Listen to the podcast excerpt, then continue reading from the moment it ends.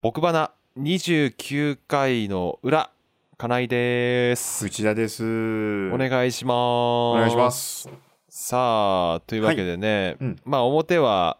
うん、相変わらず、あの、家でできる精一杯のことをお話ししてきたわけですけれど も、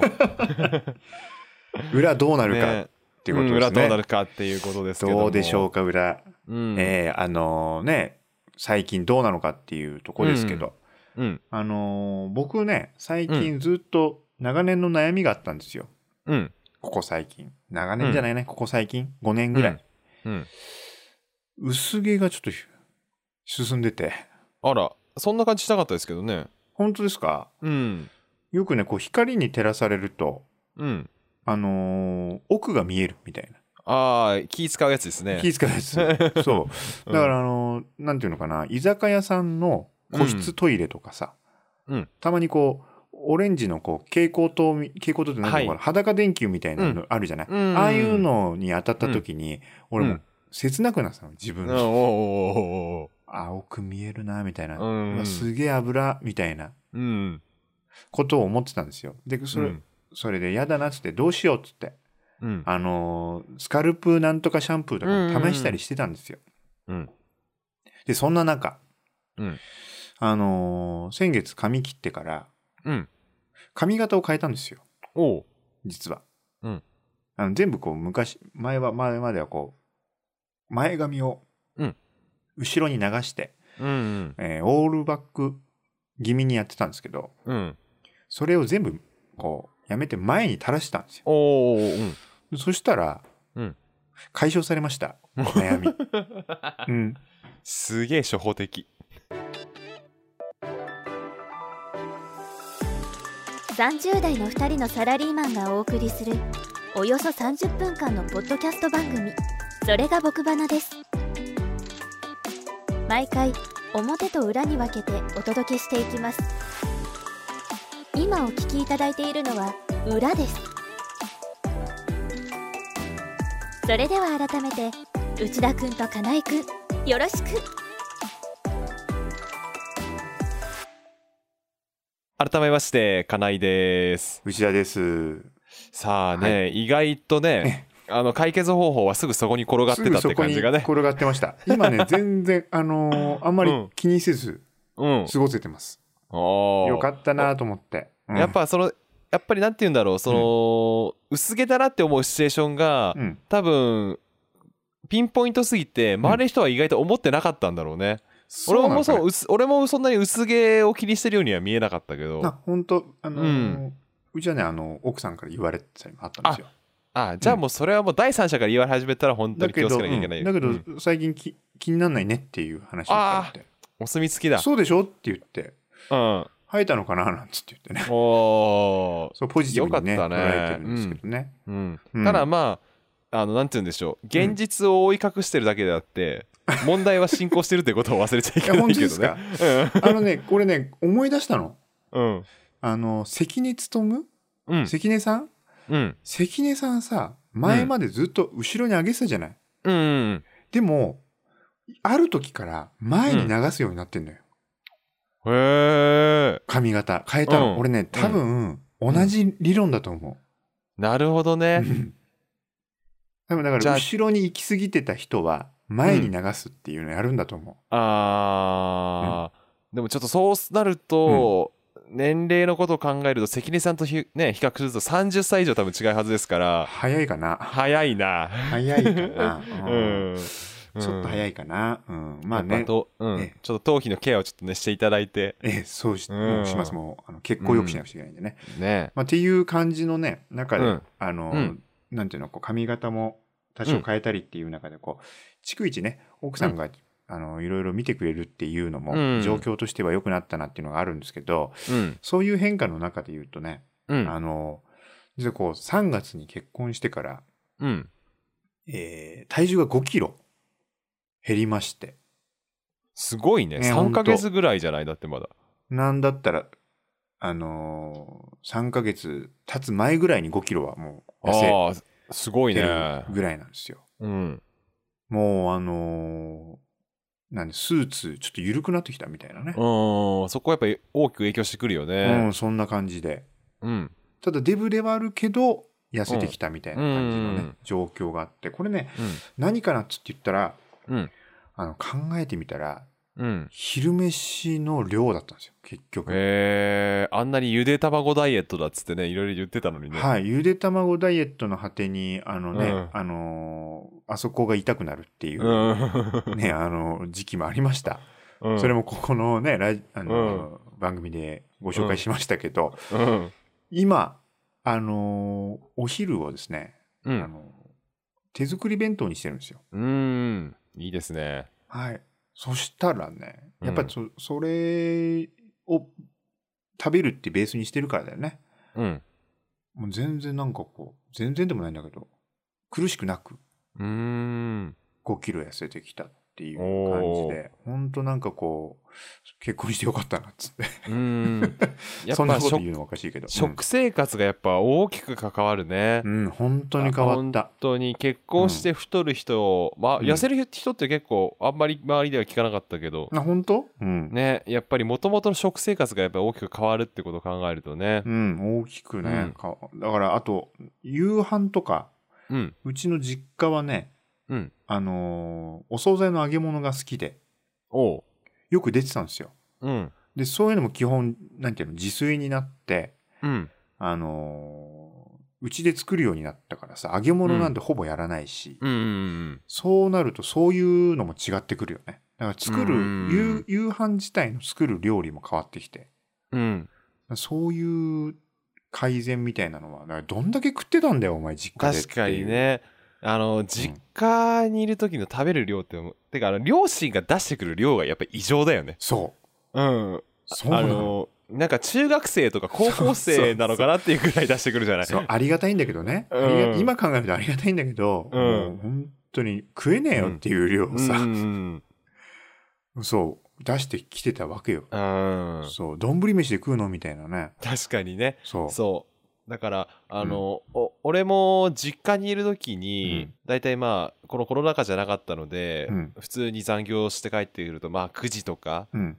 あーでも家で飯食ってた時期はあったんですけど、うんうんまあ、うちの、まあ、両親が気遣って飯そこから作ってくれて、うん。うっん。ていうのはあったんですけどやっぱ飯の量が多いうん。のに加えて時間が10時ぐらいになるっていう作ってもらっちゃうからんんんうんそうだよね。ね、遅そうくななるよね。うんそうなった時にねやっぱね俺このまま行くとマジでやばいなと思った時から、うんあのす基本外食にしちゃったのよそれもあ実家にいっるた時んだ。言ってたよそうそうねそう。あのー、近所の、あのー、ご飯屋さん多いもんね。あなたそのう高円寺行った時実家の近くねは、そうご飯屋さん多かったそれもあって実は結構もうそ飯食って必ず帰るみたいなうんなるほどね。うんでなるほどねなんでまあ私は基本的に、うんあの朝昼うん晩割とちゃんと食べるうん。っていう生活をしてたのでうん。まあ結婚してからもそれが変わらないので、うん。まあ本当体重私の場合だと体重維持なんですけあどあんま変わんないもんね。うん見た目的にもね。うん63、4キロぐらいをこう行ったり来たりするのがうんうん。私なんですけど、うん。あのーうちで言うとうねん、。あの妻がですうね、んまあスケールアップというかサイズアップを、そんなこと言っていいの うん、これ聞いてこれね僕まだ聞いてるんでうん多分後で怒ると思いますけど怒り ますね。うん 本当ね俺は言ってないからね、何もね。 本当素敵な本奥様当でに、そううちの妻の場合だと、うん朝食わないうんうん。あ、でもともとがね。そう、昼は食べてたんだけど夜は本当にノンアルビールとうん。春雨サラダみたいなうわ、すげえヘルシそういう感じだったらしいので、ー。うん。もう私の場合だと朝必ずご飯かパンプラうスん一品みたいな、うんうんうんうん。で夜はちゃんと,、えー、と主菜サラダ、うん副菜みたいなのちゃんと作 ってちゃんとしてるからね。うんそうそうやっぱそれがあって、うんうんさらに家にいると、まあ、うん休館日が週に1回か2回ぐらい除 くそんな週にそうだよ5ね日週に5日ぐらい飲んでるん でもうですね、なかなかのなか具な合か に具合にですね、うん怒られるよ、そんなうの。ん本当。うんこのこの世界に妻が多くなってるというね妻の比率が増えているというね俺何も言えないですけ ど。ええ、あの、何もえねえ、変わらないと思いますけどうね。んいや、そうですか。うんぞ全然違うね、そうなるとね。でも、うんそもそものその食生活が、うん春雨サラダとうんノンアルビールだけだったってすごいうねんそれでお腹空かなかったんでしょねそれ俺もそれがちょっと不思議でならないんだけれども、ねえうん、すごいなそれノンアルからアルコールありになってるからねそうそうノンアルからアルコールありになりさらに料理の量も増えてます から、うん、そりゃね溜まってっちゃいますけどそりゃねそうかもしんないけど逆に適正なお感じになったんじゃないですかなんかこう何何のフォローにももなってねえな、うちうはん、 そうだね、うん、ちょっとまあ適正よりはだいぶオーバーしてるみたいないやもうねそんなことはよくわかんないですけど、うん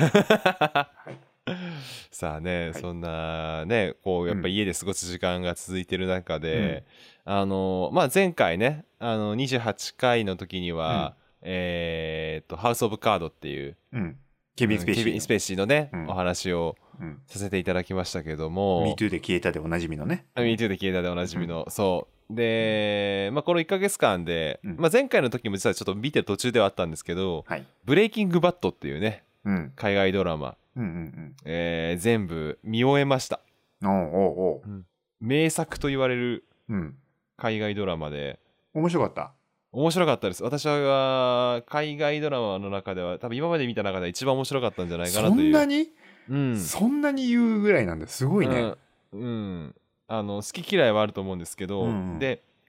このそのブレイキングバット自体は流行ったのがね、そもそも結構前ですから、うん、 2008ってなってますね結構古いねうん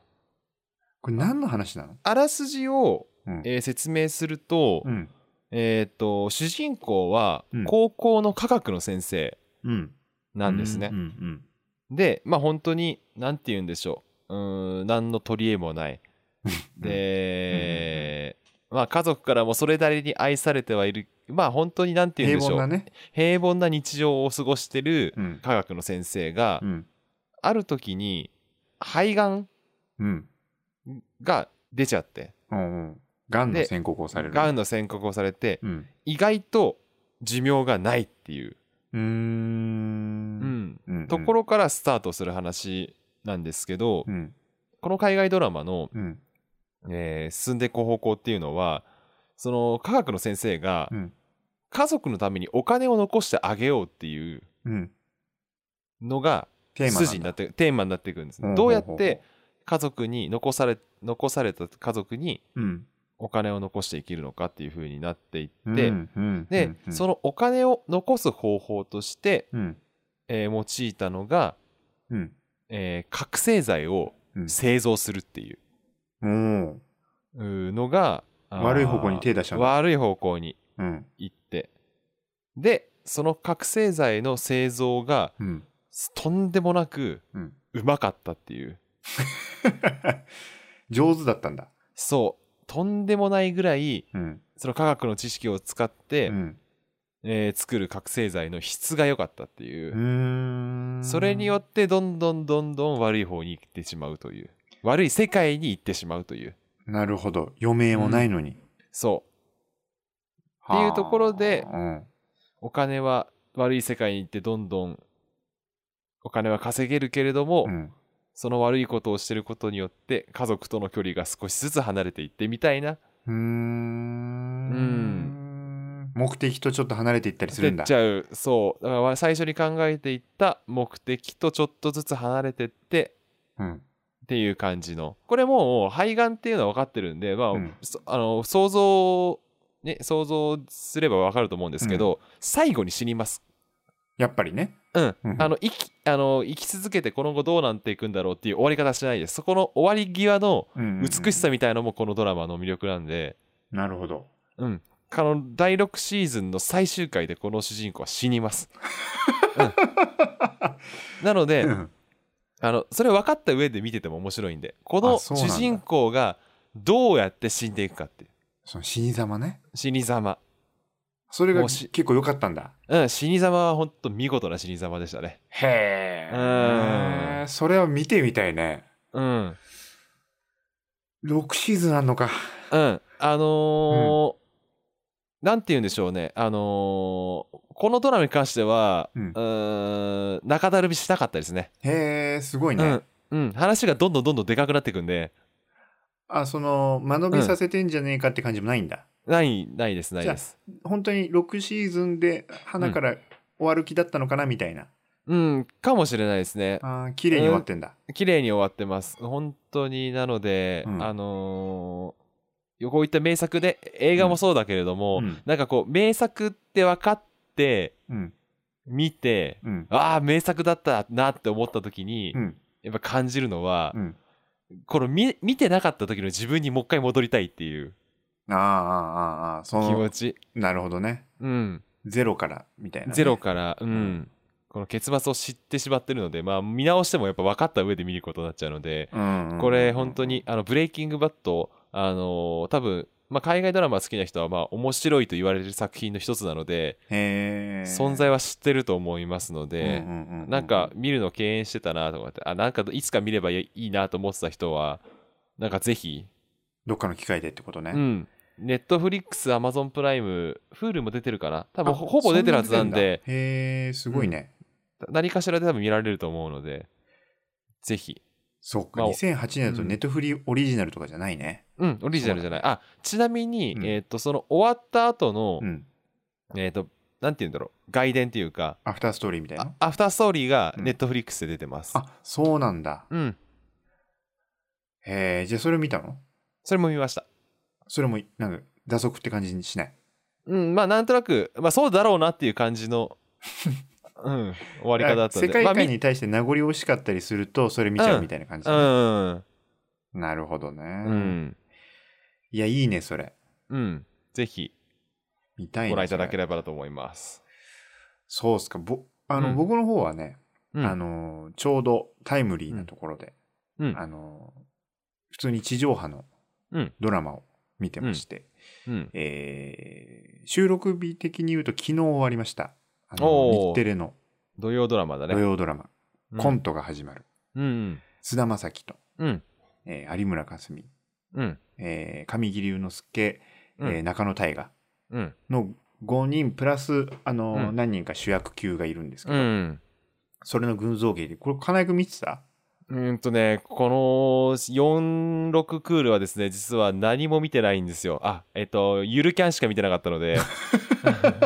まさかの。うんさしあごめんなさい嘘ついた「ドラゴン桜」見てるんだ、あ、えーなのだただコントの始まりは見てないんです、あ見てないですか、うんこれね、めちゃめちゃ良かったっす。これ、まあ、あそういよかっうたんだ感じにならざるを得ないぐらい、もう、あの、うんなんていうのかな。何かが起きる系じゃないっす、これ。あ出た私の好きなやつ好きなやこつれ。は本当にこうね、なんつうんだろうな。ひ一つの、こう、お笑い芸人が、うんうんあの、ある決断をして、うん、えーその後の次の一歩を踏み出すまでなんですけど、うんこれがね、本当に、なんつうんだろう。よくもまあこれを、ここまで何も起きないものを、うんただただ心理描写、うんこの人が、こういうふうに思っていた人間が、うこうん思いましたっていう心理描写の、なんていうのかな、転換のみで、よく10はこうやったなっていう、へー事件を、ほぼ起こさず、うん、なんつうんだろうな、大きい事件みたいなのもあるんだけど、それをね、序盤の方にやっちゃうんだよね。うんで、序盤にやっちゃうから、この後どうすんのみたいな。うん感じなありつつもそこの中でこう言っちゃえばこう主人公たちがうんどう気持ちの整理をつけて次の一歩を踏み出すかみたいなうんところを丁寧に追っていくっていうタイプのドラうーマでんあの、まあ、主人公2人がさ、うん有村架純と菅田将暉だったかうん菅田将暉うらんこう、あのーなんだっけ花束みたいな恋をしたって、ここのの間ね流行った、うんうん映画、あれうもん俺すごく好きなんですけど、おおあれにもなんか通じるこうなんつうのかな余韻の良さだったんですようーんそうす切なくもありね切なくもあり、なんかこう訴えかけるようなうんところもありつつっていう、うドラマでこれぜひねあのそれこそ Hulu で多分全そ部うだ見ねれるだろうから日テレ系だったら Hulu で見られるうねん、あまりこうなんつうのかな内容を言いたくないぐらいうんーのん良かったですこれは、お本当におちょっとそう最近ちょっとドラマちゃんと見てなかったからうん、それは見ようかなって気があ本当に見てほしいしますねうん何も起きない系ですからもううん好きですからあのカレーね君好きなやつそうあの横道世之助からスタートした何も起そうそうそうこらないシリーズ ね何が起きたっていうことじゃないっていうね。うんそうそうそうそういう意味ではねちょっとね最近ねその気になる記事がねう。うん。あって、うん。あのちょうどね私も思ってたところではあったなっていうちょっと話通ずるところがあるんだけど、おおあのーこれいつでした記事かな5月中に出てた記事だと思うんですけお。ど、うんあのー日刊現代かなんかだったと思うんですけど、うんあのタイトルとしては、うん。映画やドラマを見て分からなかったという感想が増えた理由っていううん。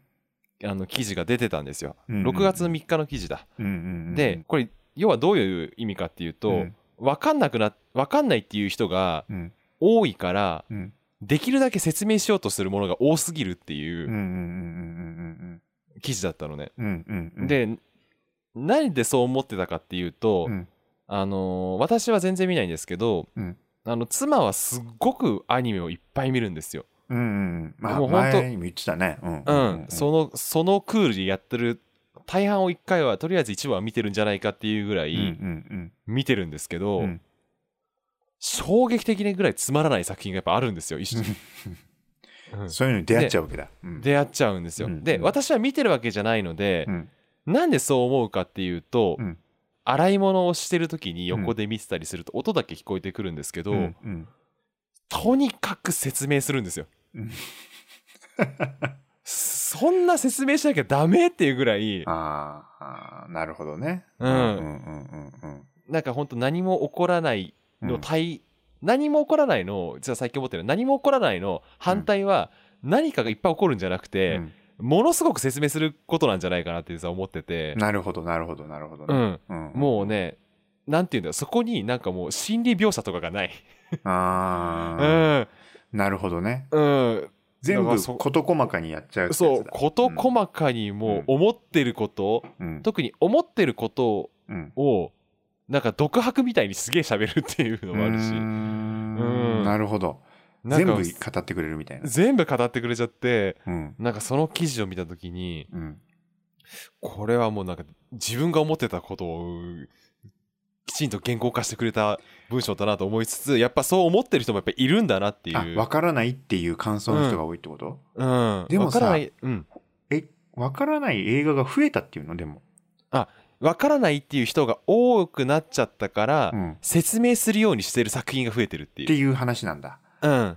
そういうことね。そうそうそう要はうん SNS にわけわかんなかったって書かれるとやっぱネガティブキャンペーンになっちゃうからっていうその結局でもそこでさ、うんあの本当視聴者のによるっていうのはどうなんだろうね、うん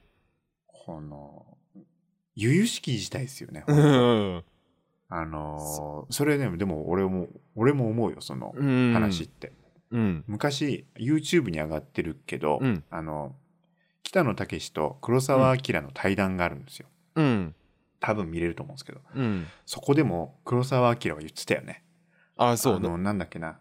えーっと例えば人が来ま、人が、えー夜来ましたよっうんていうのに、うん要は人が来たっていうセリフを言う必要はなくてうんあの整えられたうん玄関の足元、あの靴を見せればいいんだと。うんそうんうんでなんだったらそれすらいらないんじゃないかと思うことすらあるみたいなことを言ってて、うんだからこう、うんそぎ落とす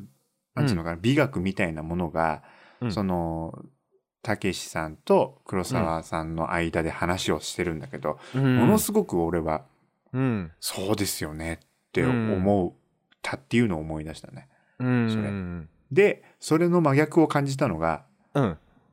あの松本人志監督作うん「さや侍」っていうのがあってえー、あ見てないなその作品は「うんさや侍」はうんその前の2作が分かんねえって言われちゃったから、あーなんかね、俺は、なんか松本さん、観客のこと舐めすぎじゃないですかっていうぐらい感じちゃうぐらいすごく説明してくれる映画だった。あだーから俺もなんか途中で悲しくなっちゃって、あー全部説明してくれちゃってんじゃんみたいな。なんかこうカットをいちいち説明的に割っていく感じがうんうん増えちゃったっていうのが、さや侍ではあったっていうのうがんあるけど、多分実際そういうのが多い大きく影響してるだろうね。うんほんとまあ何がいい何が悪いって話はきっとないんだろうけどねやっぱ個人的にはやっぱこうなんかこううん感じ取る余地を残してほしいと思ってる人なんでいやーどうなんだろうねで,、うんでもだからそそれはね実際そうだと思う俺,、うん俺も家内派だねそこは、うんじゃなきゃ映画でやる必要ないじゃんみたいなうんうんうん全部喋んだったら本でいいしさとか、うん本でも余韻は欲しいけど、うんうん、なんかそそううじゃないうですよそうねそう思ってそうそうコントの始まるね、うん話を聞いて何も起こらないっていうところがちょっとふと思い出したんであれでしたけどうん、いいっすうよんよかったっすそれだからはそういう意味ではちょっとさらに見たい感がねあったんでぜひ Hulu は入ってるんでちょっとぜひ見てこみれてはくちょっとださい見てみたいと思いますはいねえまあそんな感じでね裏、もうちょっとそろそろ締めようかなと思うんですけどまあ次回がね30回ということでね記念すべき30回、あの記念すべき30回、はいうんちょっとなんかやらなきゃいけないかなっていう使命感には駆られてますけども、あ駆られますうん、やっぱりさすがにさすがに30回フリートークはちょっと格好がつかないんじゃないかな説はねじゃあさやっぱり、あのー僕花にしてはですねこれ皆さん聞いてる方、うんあのーお気づきかわからないですけどうんここ最近の僕花の大きな変化って実はあるんですよ。おうなんでしょ僕花はう、うん打ち合わせが長いっていうのがもともとだったんです。おーおーおーでも最近はね結構ポンポンなのよねこれ。だかあ確かにね、うん、そそううだそうだうんらやっぱり打ち合わせ長く一う回ん次持ちましょうか。 なるほどねそうすると変わるんじゃない、なるほどなるほど、うん練る時間を持つといううんね。ただことで収録前に練ったところでコーナーはできないんだけどね、サイコロ振るうん、サイコロ久しぶりにやりますよさサいイコそロそれくらいですよね。うんそれくらいならいけるかもしれないですけど。うん、いというわけで、ちね、ょっと考えましょう。はい。うん、であとそうだね、あのー業務連絡的なことでお伝えすると、はいあのホームページ改修第3弾みたいな感じに今なってます。おあのー変わりますかはい、ちょっと変わると思います。というか、もしかするともう、これ配信されてる段階では、もうアクセスするとだいぶ変わってるかもしれないんですけど、はい。えっ、と、僕花と、あと、私が、えー、とディレクションしている俺花、 はい。えー、と含めてですね、あの細かくホームページを作っていくともうちょっと管理しきれないという気持ちになってきましてそうだ よね。はいあの一箇所にまとめていいんじゃないかという、あの気持ちに至りましたおっはいてことはでついに1個にまとまる。そう一個にちょっとまとめますでえっ、とただ、あの僕ばな .com で登録してくださってる方もい多少いると思うので、あの僕ばな .com にアクセスしていただいても自動的にあの飛ぶようになってますおおはいで、えー、と URL はですねもっと短くして、ー。はい。えっ、と、bana.jp。バナナドットドット .jp あの共通点がバナしかなかったんで俺バナとその4文字 .jp でさ、取れるんだね。そう俺よく空いてたなと思ったそれがよく開いてんな。うんそうバナ .jp で、うんすげえ覚えやすいじゃない。あのーアクセスしていただけるようにしますので、あのよりねなんかそのメッセージフォームいまだ一回もメッセージフォーム来たことないですけど、うんより投稿しやすくなるんじゃないかなというふうに本当ですね。うん、思ってますのいで。や嬉しいな、それ。うん。ね、本当で、いよい。よ、ついにいよいよ、内田君にも管理権限が与えられるんじゃないかという、ね。マジですかうんそういう気持ちもね、ついにですかゆお許しが出るんですか、うん、ついにちょっと、きちんと整えられるんじゃないかなというふうに思ってますのでね。すごいな。いや、うんなんか賑やかなサイトになるってことっすね。うん、いろいろとね、あの嬉しいー、な、それ。うん、ツイッターだとかだけだうとんちょっと寂しいと思ってるので、いや、す嬉しい。うん、うんそんなこともね、していければなというふうに思っています。という感じでね、ありがとうございえますーと、はい29回は、えーそろそろ締めたいと思います。はい。えーお送りしたのはかないと、藤田でした。えー30回お楽しみに。交互期待。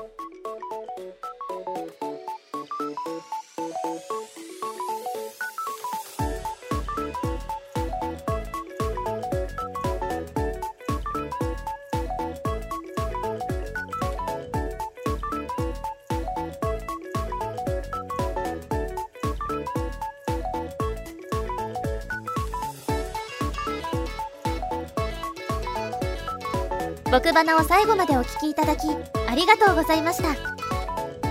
僕バナは iTune と Spotify のポッドキャストを中心にいろいろなプラットフォームで配信していますのでよろしければシェアをお願いします